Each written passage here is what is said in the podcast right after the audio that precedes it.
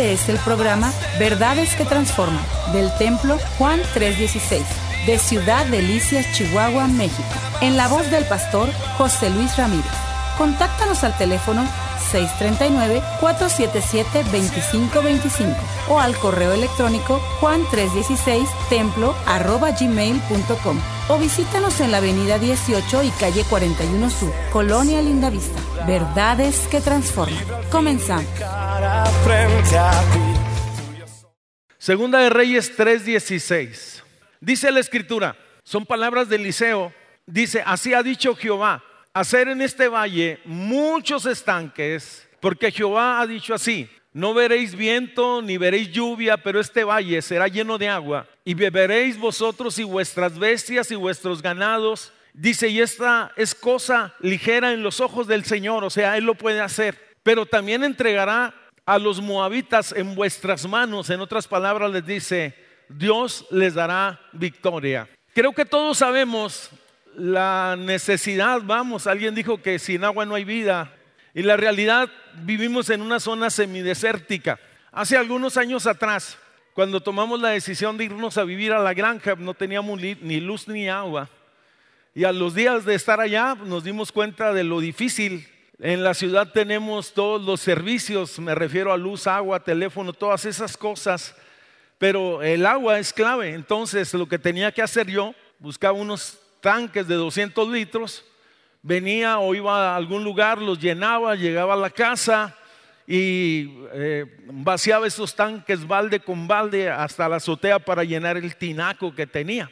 Y las primeras semanas todo bien, pero ya las siguientes semanas fue bastante difícil, muy pesado, muy, muy cansado y teníamos que racionar mucho el agua que teníamos. Eh, un día meditando en todas las cosas y en la situación que estábamos viviendo, me llegó así el pensamiento, si Dios hizo los cielos y la tierra y todo lo que en él hay, eh, tuve la idea y empecé a orar en esos días y le dije, Señor, dime dónde hay agua en este lugar.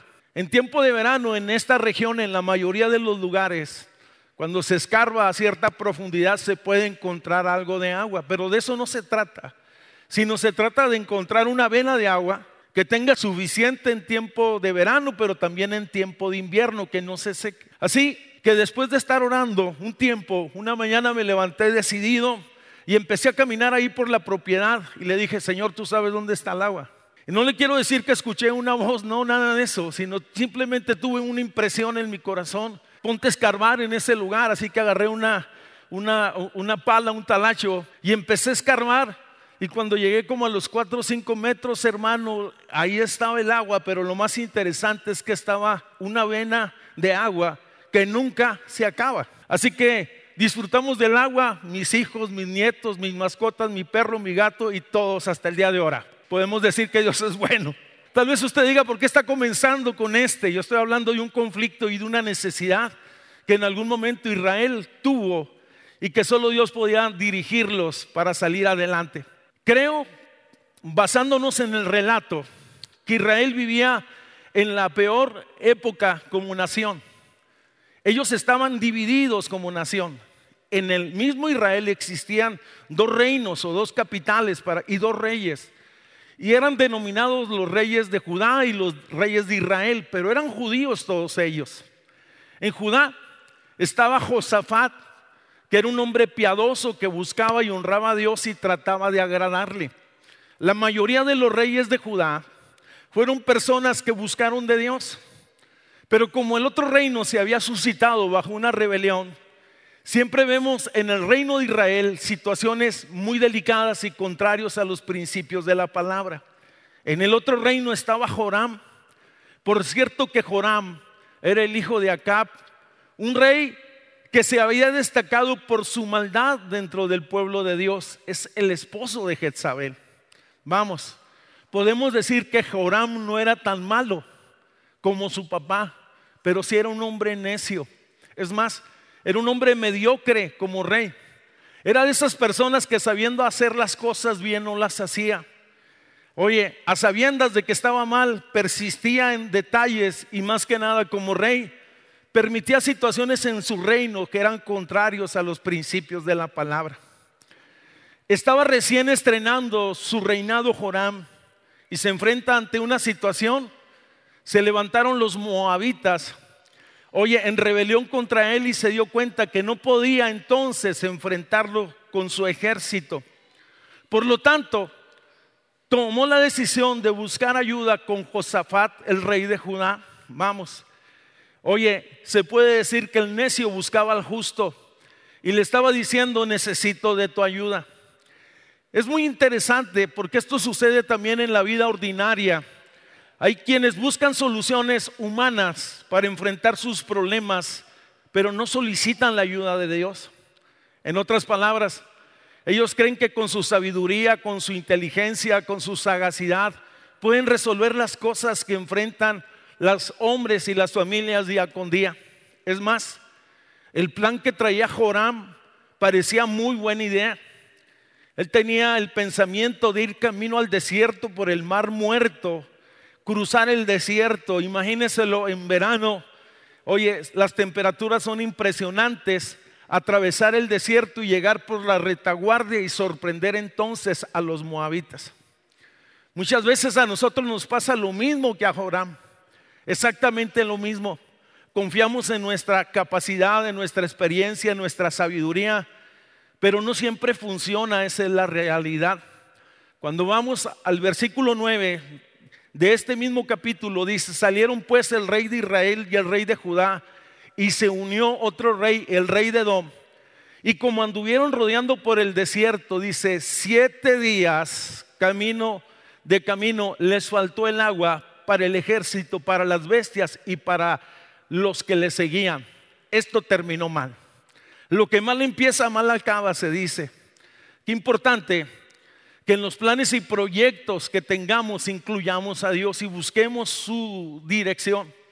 Y que si hemos errado en algún momento dado, equivocadamente reconsideremos, oye, para no perecer en el camino. Y podemos decir que la situación era crítica. Estaban estos tres ejércitos, estos tres reyes, el rey de Israel, el rey de Judá y el rey de Edom, entonces metidos en un serio problema, varados en el desierto, sin agua, sin poder, vamos, eh, dije que el agua es vida, sin poder tener fuerza o capacidad para llegar a su destino y enfrentar a sus eh, enemigos. Hay ocasiones que alguien toma una decisión en la familia y en ocasiones esas decisiones tienen repercusiones para los demás miembros de la familia. Oye, podemos decir que esas malas decisiones conducen a esas familias a un momento difícil y a estar en el desierto en el sentido emocional o en el sentido espiritual. Hay ocasiones que los padres son los que toman malas decisiones o hacen malas elecciones y su familia es llevada entonces a situaciones difíciles. O en ocasiones son los hijos o la familia extendida o las personas, oye, con las cuales nos relacionamos, socios, amigos, o si usted está comprometido, su prometido toma malas decisiones y usted también puede ser eh, afectado. Es muy interesante porque el pasaje es muy claro. Habla del peligro de las malas asociaciones. Oye, ¿con quién me voy a relacionar? Las malas elecciones siempre me llevarán a malas situaciones. Qué importante es saber con quién me asocio.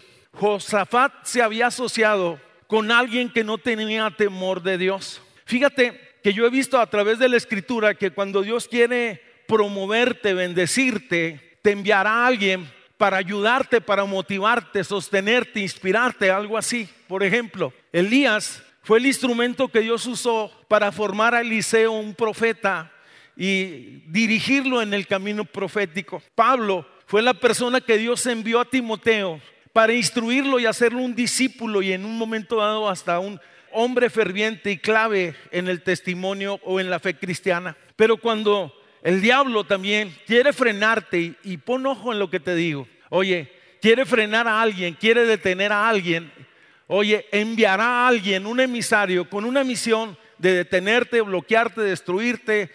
Veamos simple y sencillamente el caso de ese joven juez llamado Sansón, que le envió una Dalila para desviarlo del propósito de Dios. No voy a hablar más de él. Pero la realidad terminó ciego, terminó atado, terminó siendo risa de los enemigos, terminó muerto en la casa de los filisteos vergonzosamente. Pero lo mismo pasa. Vemos que Joram fue a buscar a Josafat, el hombre necio, el impío, al hombre justo, para llevarlo a una situación como la que estaban viviendo en ese momento. Ahora, Josafat no era un niño. La realidad que él consideró que la propuesta que tenía delante de él parecía buena, es más, se enredó. Cuando tú ves en el versículo 7, son palabras muy comprometedoras. Él le dice, yo soy, yo soy como tú y mi pueblo como tu pueblo. Vamos, vamos a esa gran conquista. En otras palabras, vamos, hagamos alianza y conquistemos y derrotemos a nuestros enemigos, aunque era un enemigo común, pero no era la voluntad de Dios, ni el plan de Dios. Esa alianza, y la Biblia dice claramente que no nos unamos en yugo desigual con los infieles, aunque era parte del pueblo de Dios Joram, oye, pero él estaba deslizado, estaba haciendo las cosas equivocadamente y conduciendo su reino equivocadamente. Se asoció entonces y terminaron en el desierto, sin agua, y esta es una situación muy, muy, muy seria. Por lo tanto, cuando yo voy examinando el pasaje me voy dando cuenta que se ve en los momentos de crisis, en los momentos de crisis, lo que hay en el corazón de las personas y veo que hay dos actitudes opuestas, tanto en Joram, rey de Israel, como en Josafat, rey de Judá. Cuando esto sucede y que se da cuenta que están atorados en el desierto sin agua y sin posibilidades de avanzar y mucho menos de ir y alcanzar a los enemigos y derrotarlo, dice que Joram empezó a culpar a Dios. En el versículo 10 dijo, ¿a qué nos ha llamado Dios? Para entregarnos en manos de los moabitas, está diciendo, Dios, tú nos trajiste a este lugar y tú nos estás llevando a nuestra ruina. No, señores, sus ambiciones personales y sus decisiones son los que lo habían culpado. Pero las personas inmaduras y los necios nunca se van a responsabilizar de sus acciones. Buscarán culpar al esposo, a la esposa, al hijo, al vecino y en un momento dado hasta Dios y decir, tú tienes la culpa de lo que me está pasando. Espérate un momento. No se trata de eso. Él era responsable de sus propias acciones, una actitud negativa, una actitud mala, una actitud carnal, una actitud a la defensiva. Pero vemos a Josafat que estaba en medio de la situación, en las mismas situaciones, y él entonces sugiere y dice, es necesario que busquemos ayuda en Dios, que busquemos entonces a un profeta para que nos dé un consejo en este momento. Se me hace muy interesante. Dice en el versículo 11 textualmente, mas Josafat preguntó, ¿No hay aquí profeta de Jehová para que vayamos y consultemos a Jehová por medio de él? Y uno de los siervos del rey, fíjate, se me hace muy interesante. No había relación entre el rey Joram y Eliseo, pero uno de los sirvientes dijo, hay un hombre aquí que se llama Eliseo. Vamos, Eliseo dice la escritura, él fue siervo de Elías y él puede tener, es, puede ser la persona que estamos nosotros necesitando. Entonces, aquí hay una reflexión interesante. Cuando estamos en situaciones difíciles, familiarmente, emocionalmente, físicamente, oye, debemos de recurrir antes que cualquier cosa a buscar el consejo de Dios. ¿Qué dice Dios de lo que estoy viviendo? Señor, necesito de tu gracia porque la realidad solo Dios puede sacarnos. Ahora, no permitas que las circunstancias que estás enfrentando en tu vida destruyan tu fe, ni mucho menos que el desierto, oye, te abata y te desaliente y te desanime y te digan, estás, estás acabado en otras palabras. Porque los que son, los que están en circunstancias similares, cuando están viviendo eso, Oye, pueden pensar y decir, Dios nos ha abandonado, Dios nos ha dejado, mi caso no tiene salida, mi matrimonio nunca se va a restaurar, mis hijos van a seguir igual de perdidos, no sé, no tengo para pagar la renta, seguiremos cada vez más pobres, vamos, seguiremos maldecidos, seguiremos en opresión, pero alto, hay un Dios en los cielos que cambia los escenarios cambia vidas, cambia familias, restaura, sana, liberta. Y si tú lo crees, dale un fuerte aplauso al Señor. Ahora yo quiero que considere algo que es interesante. Cuando hablamos de Judá, representa los fieles a Dios, que están también sentados en el desierto por la mala decisión del rey. Y que la vida de ese ejército o parte de esa nación sería entonces lastimada. Oye, y podían haber terminado mal en el desierto. Pero volvemos al punto, vemos que Josafat en medio de esa crisis toma la decisión de ir y buscar a la persona de Dios, al, al, hombre de Dios. Por lo tanto, el pasaje me habla de la importancia de los hombres y del consejo de Dios en los tiempos de crisis. Dijo, entonces vayamos y busquemos al profeta. Josafat estaba dispuesto a oír lo que Dios ordenaba. Es más, se sentía cómodo. Él decía, Dios nos va a sacar de esta situación. Josafat estaba buscando el consejo de Dios. Joram, oye, era movido por las circunstancias y accedió a ir, vamos a decirlo de esta manera, un poco forzado, porque no había relación ni con Dios ni con el profeta. Vamos, oye, es interesante que en los tiempos de crisis la palabra nos conduce. Es interesante que en los tiempos de crisis los hombres y las mujeres de Dios, y no me refiero a un profeta, me refiero a los hombres y mujeres de Dios, tendrán una palabra de fe para alentar a los que están desalentados.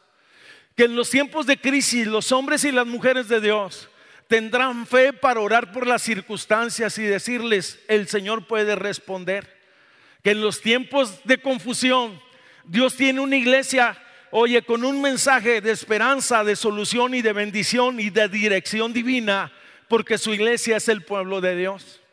Lo que hoy estamos viviendo, esta pandemia que se ha alargado por un año, la realidad, amigos, familiares, vecinos, pero la iglesia también estamos metidos. El punto es ¿Qué actitud tenemos en la vida y en la fe ante esta circunstancia? ¿Estamos confiando? ¿Estamos esperando? ¿Creemos que Dios puede hacer algo por nosotros? Yo lo creo que Dios glorificará su nombre en medio de estos tiempos y si usted lo cree, diga conmigo amén.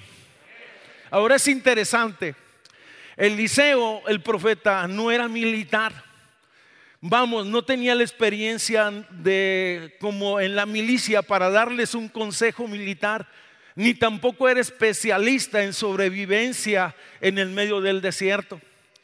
Él estaba allí para dar simple y sencillamente una palabra que en algún momento dado Dios le diera. Solo Dios podría sacar a esa nación o a esos reinos de esa crisis. Y vuelvo al punto, solo Dios puede sacar de esa crisis en la que estás metida tu casa, tu familia y tu negocio. Lo que es imposible para nosotros es posible para Dios. En otras palabras, que los desiertos no maten tu fe, que los desiertos no maten tus sueños. Vamos, es impresionante que aún después podemos aprender de esos tiempos de desierto y podemos decir, Dios es fiel y Dios es bueno. Y si está de acuerdo conmigo, ahora sí le invito a que le dé un fuerte aplauso al Señor. Bien fuerte. Porque Dios es bueno. Alguien les dijo dónde vivía el profeta y tomaron camino a casa del profeta los tres reyes. El rey de Israel, el rey de Judá, Joram, Josafat y el rey de Edom. La llegada a la casa de Eliseo es muy interesante. Es más, el primer sorprendido es Eliseo. Porque cuando ve que llegan los carruajes y los personajes, se sorprenda que está Joram entre ellos. Porque la familia de Joram, oye, o el rey de Israel habían sido necios, habían sido duros de corazón y habían sido de obstáculo al pueblo de Dios. Eliseo, conociendo la historia y la trayectoria del rey y de su familia, lo confronta. y le habla directamente a la cara. No le está diciendo qué bueno que estás aquí, le está diciendo, creo la verdad de las cosas. Si tú no te haces acompañar del rey Josafat, yo no te recibiría. Porque todos tus hechos y todas tus acciones y tus pecados han sido tropiezo para el pueblo de Dios. Quiere que le diga una cosa. Dios al pecado le llama pecado. Dios a la justicia le llama justicia. Dios a la verdad le llama verdad y así es de sencillo. Y Dios habla la palabra y Dios al adulterio le llama adulterio, a la fornicación, fornicación, y al homosexualismo le llama homosexualismo. No podemos encubrir esas cosas. Es impresionante. Oye, y le dice a Josafat, solo porque tú vienes, lo recibo. ¿Cuál es el motivo de la visita a este lugar? Dijo, estamos atorados en un serio problema, estamos en el desierto, están nuestros ejércitos allí, no podemos avanzar y la situación es seria. Yo quiero decirles que hubo una pausa, vamos, porque no se trataba de Eliseo la persona, sino se trataba de Dios. Eliseo era el profeta, pero era el instrumento. La orden venía de Dios y nada más. El que podía hacer algo era Dios y no Eliseo. El instrumento humano era Eliseo el que transmitiría lo que Dios diría. Vamos, sería Eliseo y nada más. Los cielos se abrirían solo por la voluntad de Dios y nada más. Vamos, no se trataba de él y Eliseo lo sabía, sino que se trataba de Dios. Vamos, esto es impresionante. Eliseo en el momento no habló hoy apresuradamente, no habló una palabra inspirado en sus pensamientos o en sus deseos, porque esto representaría una seria crisis si él se equivocaba y daba el consejo equivocado. Dice entonces Eliseo, vayan y búsquenme, por favor, un tañedor. Vayan y busquen un tañedor. Un tañedor es una especie de arpa. Y dice, por lo que se deduce en el pasaje, que Eliseo empezó entonces a tocar ese instrumento. ¿Sabe? Comenzó a adorar. No sé si ha considerado seriamente la importancia que tiene la adoración en nuestra reunión. No sé si ha considerado seriamente que la alabanza en algún momento es un arma de guerra. No sé si ha considerado seriamente que nuestra alabanza, cuando se hace con entendimiento y en espíritu y en verdad, tiene la capacidad de abrir los cielos.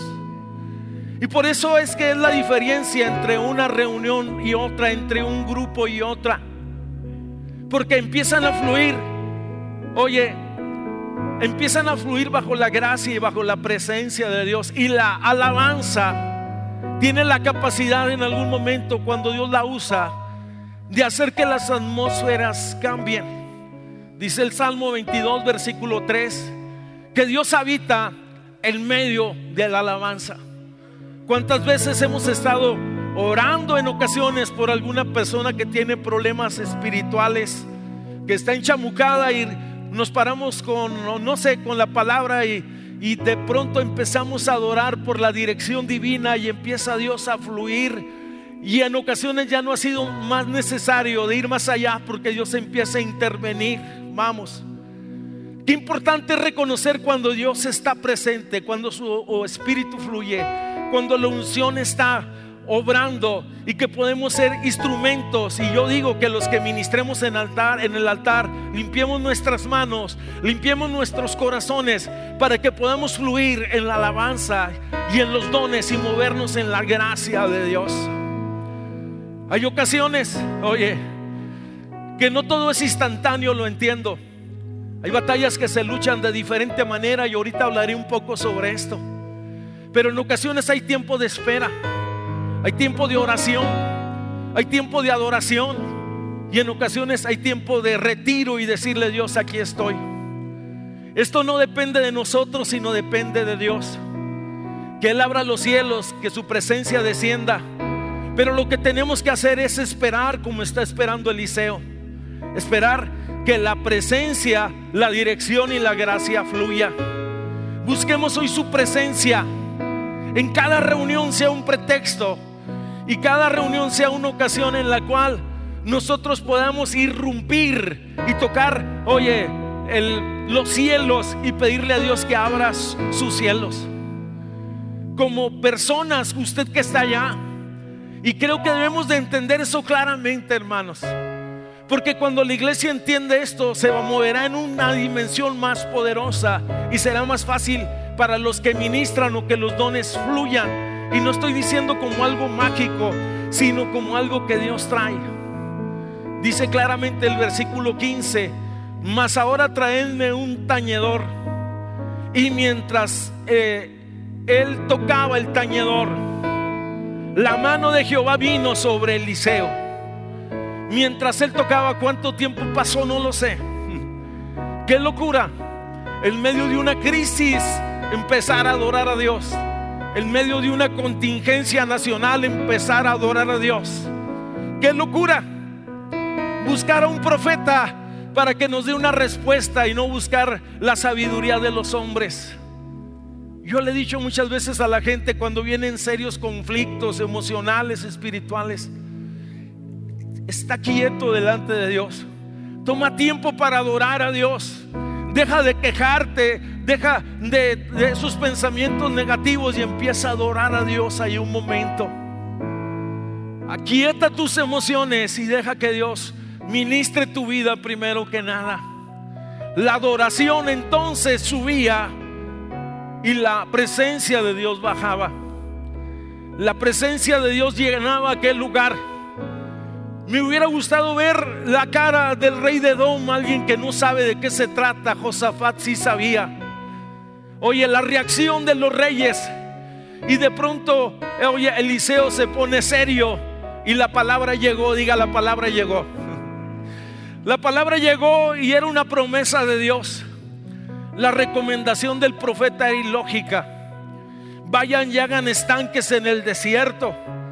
¿Qué no sabes, Eliseo, las temperaturas que hay afuera? Vayan y construyan pozos. En otras palabras, equivalía a ser como castillos en el aire. Vamos. Es como decirle a alguien que se está muriendo, confíe, tenga fe, crea que Dios lo puede hacer. Y yo creo que Dios lo puede hacer. Porque lo que es imposible para nosotros es posible para Dios. Dios puede solucionar muchas de las situaciones cuando su mano se mueve. Vamos. Qué impresionante es esto. La palabra es dada. Y te voy a decir algo, si uno hubiera hecho caso de que los pozos o los estanques se hicieran, no descendería el agua. De eso tengo la seguridad. Porque la Biblia dice en Hebreos 11:6 que sin fe es imposible agradar a Dios y que el que se acerca dice, crea que le hay. Por lo tanto, si tú tienes una palabra de Dios que te lo ha dado en tu espíritu, en tu vida, en relación a tu casa, a tu problema, a tu negocio, a tu familia, créele a Dios y a su palabra. Si no tienes una palabra, entonces métete, busca y pregunta, toca y se te abrirá, llama y se te responderá. La realidad Dios da órdenes raras en ocasiones. Oye, pero en todo esto era necesaria la obediencia. Era necesario que en medio de esa situación el pueblo creyera, oye, y que fueran entonces ellos y empezaran a hacer estanques grandes en el desierto. Hacer estanques en el desierto es sinónimo de confianza, de creerle a Dios de que estamos esperando un milagro de parte de Dios. Yo me traje mi pala porque vamos a hacer, vamos, vamos a hacer un estanque en este lugar. En el sentido espiritual estoy diciendo. Hay gente que tienen un problema, una necesidad, una crisis y Dios les da una palabra y se quedan donde mismo. Y Dios dijo, haz un estanque. Así como un día me levanté ese día y dije, voy a hacer un pozo voy a hacer un pozo para que mi casa tenga agua y mis hijos puedan beber y estemos tranquilos en eso. Es necesario actuar en fe en ocasiones y te voy a decir algo, que las cosas de Dios en ocasiones parecen locura. ¿Te imaginas estos tres reyes llegando al desierto y diciendo a ellos, dice Dios, dice el profeta, que vamos a hacer estanques? Y yo creo que los capitanes voltearon y se vieron y dijeron, estanques tenemos sed, no tenemos agua. Lo que necesitamos es agua. Dios dijo que estanques en el desierto. Es interesante. Para ser estanque necesitamos creerle a Dios. buscar las herramientas, buscar las palas, buscar los elementos, buscar su palabra, buscar su dirección. ¿Qué dice Dios en medio del desierto que estás viviendo? Dije, ¿qué dice Dios? ¿Cuál es el estanque que tienes que hacer en tu casa, en tu vida, en tu familia? Vamos. Empecemos a clamar a Dios. Busquemos soluciones a Dios. Pero yo he entendido algo cuando yo veía el pasaje, que no se trataba de una persona, porque uno tendría la capacidad tal vez de hacer un solo estanque, sino se trataba de un equipo. Diga conmigo, vamos a hacer equipo. Uh. ¿Qué está diciendo? Que todos los que estaban ahí tenían que cambiar. Que todos los que estaban ahí tenían que estar en el mismo sentir y en la misma sintonía. Vamos, dije que las cosas de Dios parecen locura. Y si estamos hablando de cosas espirituales, vamos a hacer equipo en la casa. Vamos a hacer equipo con nuestros hijos, vamos a hacer equipo con nuestro cónyuge. Vamos a dejar las tonterías, oye, las, las actitudes equivocadas y empecemos a luchar porque esto es de vida o muerte. O morimos en el desierto o logramos la victoria que Dios dice. Por lo tanto, ve y busca las herramientas porque necesitamos hacer estanques en los lugares de sequedales donde ha estado el diablo imperando. Vamos, es necesario hacer estanques donde hay muerte y desolación y murmuración para que la gloria y la presencia de Dios descienda y si lo crees da gloria a Dios en esta hora.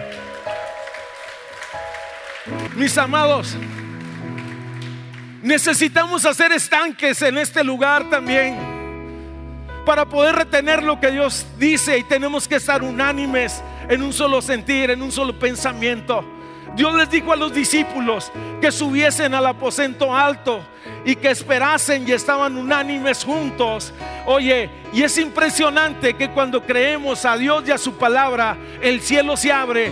El fuego desciende, la presencia baja y el enemigo tiene que huir.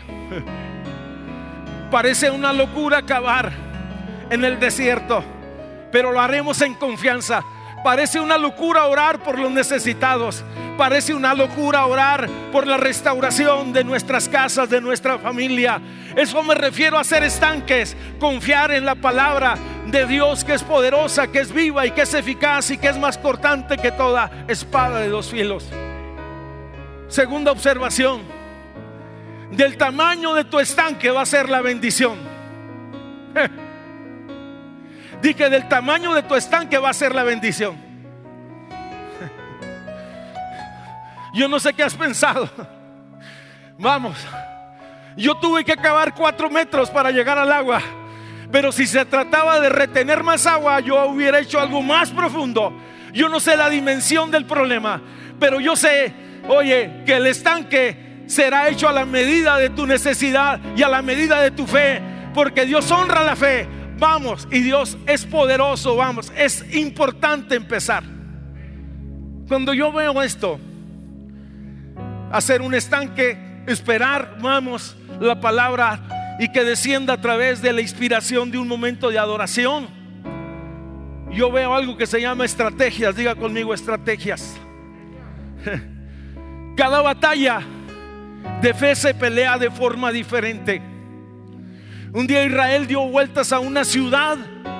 Gritaron, el último día dieron siete vueltas, gritaron y los muros cayeron.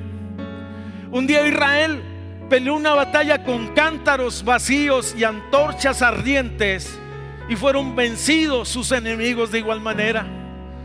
Un día la iglesia, creo que en este día necesitamos la estrategia de Dios para romper el yugo del enemigo, porque acuérdese, no solo se trata del desierto, sino se trata de que después del desierto esté el enemigo apostado queriendo destruir lo que es tuyo, tu vida, tu casa, tu familia, tus bienes y arrebatarte. Y eso es lo interesante. Dije que cada batalla se pelea de manera diferente. ¿Cuál es tu necesidad? Creamos a Dios y a su palabra. Creamos que la mano de Dios no se ha cortado